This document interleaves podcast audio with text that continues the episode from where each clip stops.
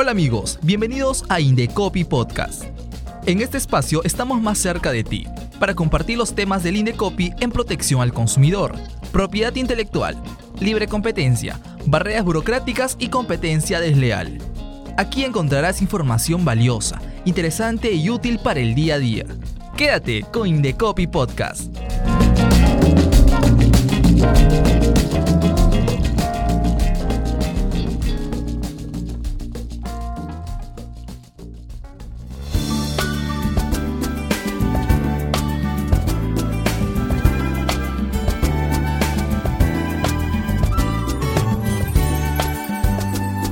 Buenas tardes a todos nuestros seguidores. Hoy, 15 de marzo, Día Mundial de los Derechos del Consumidor. Desde el Indecopi queremos reafirmar nuestro compromiso de seguir empoderándolos en el conocimiento de sus derechos y también en la defensa de estos, precisamente en el marco también de esta coyuntura que nos viene afectando como país eh, ante estas lluvias pues torrenciales a causa del ciclón Yaku.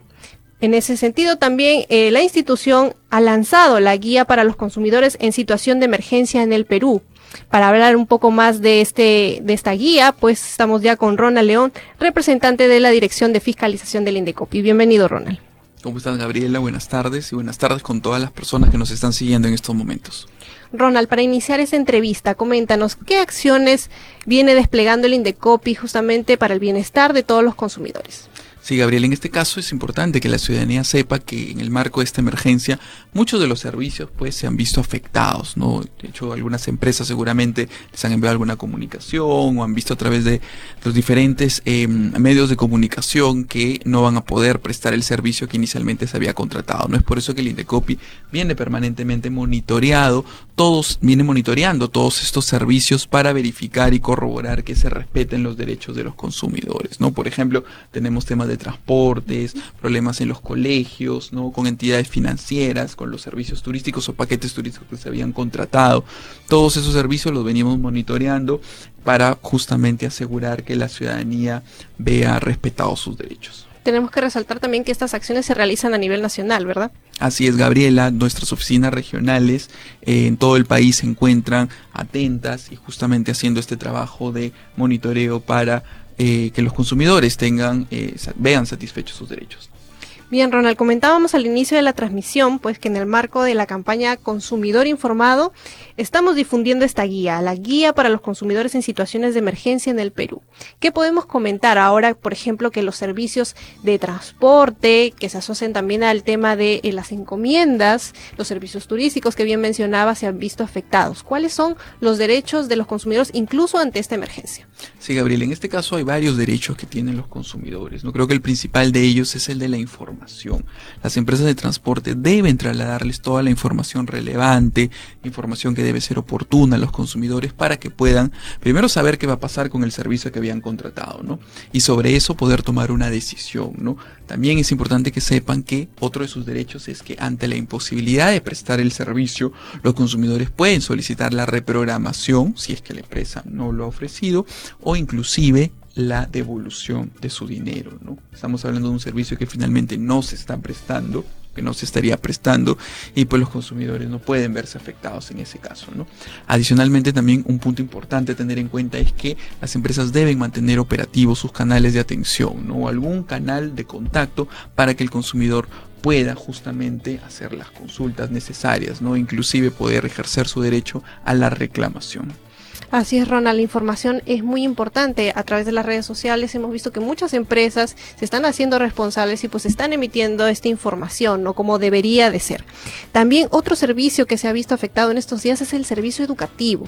Y es que muchos escolares muchos jóvenes ya no pueden acudir a clases eh, por el riesgo quizás también que conllevan estas lluvias. ¿Qué podemos decirle a los padres de familia al respecto?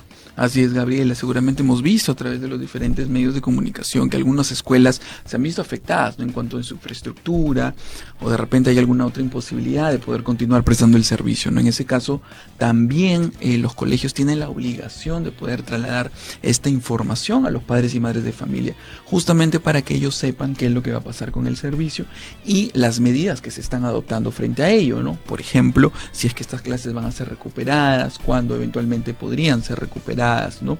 Y esto también en un trabajo articulado con las disposiciones que se vayan emitiendo, que emita el ente rector, que en este caso es el Ministerio de Educación, a través de las UGELES a nivel nacional.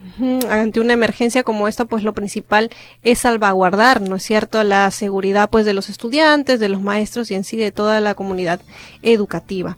Ahora bien, eh, estas lluvias pues lamentablemente vienen destruyendo algunas viviendas, afectando otros servicios, como por ejemplo eh, imposibilitan quizás que un usuario se acerque a un banco o, o algún este otra empresa, otra entidad para eh, no sé, cancelar una deuda. Por ejemplo, ¿no? Si yo tengo un préstamo, soy un microempresario y no tengo acceso a estos eh, servicios, digamos, presenciales, o tampoco tengo energía eléctrica para hacerlo quizás por internet, ¿qué corresponde en estos casos?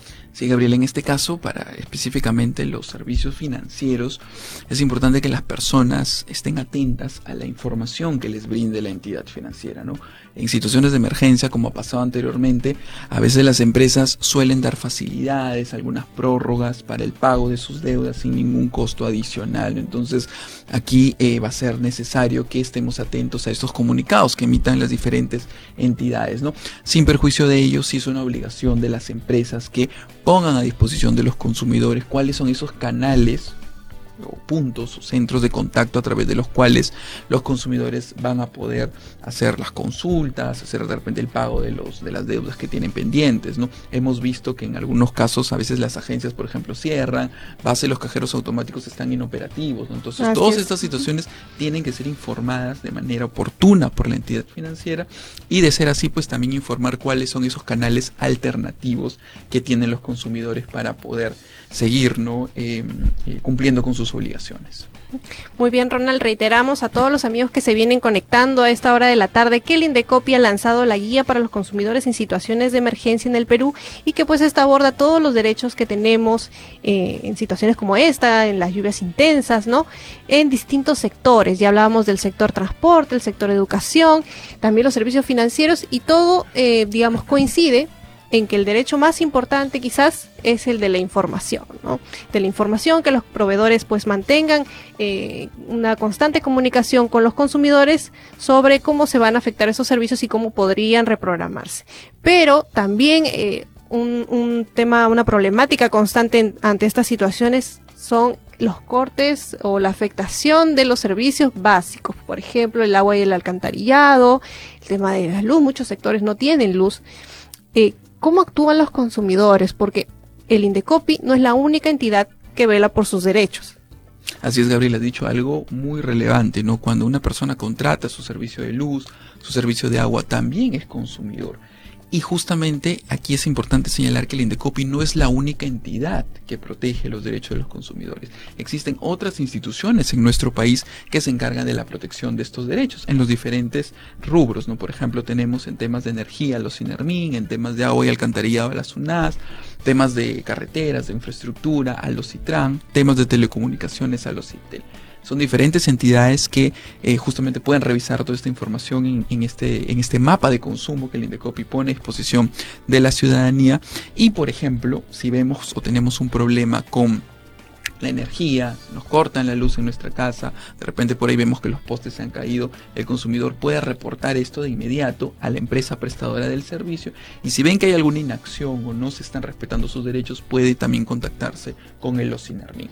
Lo mismo con el caso del agua. Si se nos corta el agua, por ejemplo, la empresa prestadora del servicio tiene la obligación de poder brindar el servicio a través de cisternas u otros puntos de abastecimiento y si no lo hacen, también que sepan que pueden acudir, por ejemplo, en este caso, a las UNAS para poder hacer, para poder hacer valer, valer sus derechos. Ya lo saben amigos, distintas instituciones también que conforman este mapa de consumo pues velan por sus derechos y pueden atender también sus reclamos según sus competencias. Esta información la encuentran en la página web. Incluso pueden entrar desde cualquier buscador ingresar mapa de consumo y pueden acceder a esta información valiosa. Ronald, eh, sin perjuicio de ello, el Indecopi también tiene canales de atención. Actualmente nos encontramos en un estado de emergencia, sin embargo, tenemos también los canales virtuales. Así es, Gabriela. Si tienen alguna consulta, quieren hacer algún reclamo, pueden contactarnos, en primer lugar, telefónicamente, si están en Lima al 224-7777 o en regiones al 0800-440-40 o escribirnos vía correo electrónico a nuestra cuenta sacreclamo.indecopy.gov.pn. Adicionalmente, si quieren presentar alguna documentación, tienen algún trámite en el Indecopy, pueden hacerlo a través de nuestra mesa de partes virtuales que está operativa las 24 horas del día y a su entera disposición para ello.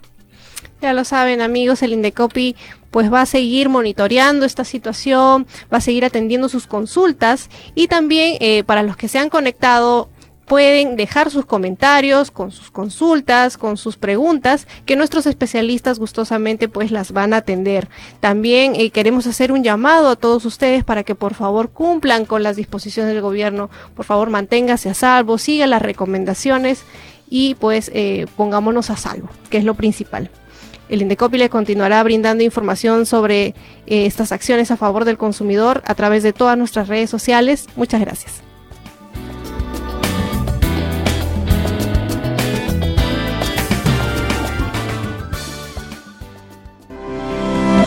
Indecopi Podcast es una producción de la Oficina de Promoción y Difusión y Radio Indecopi.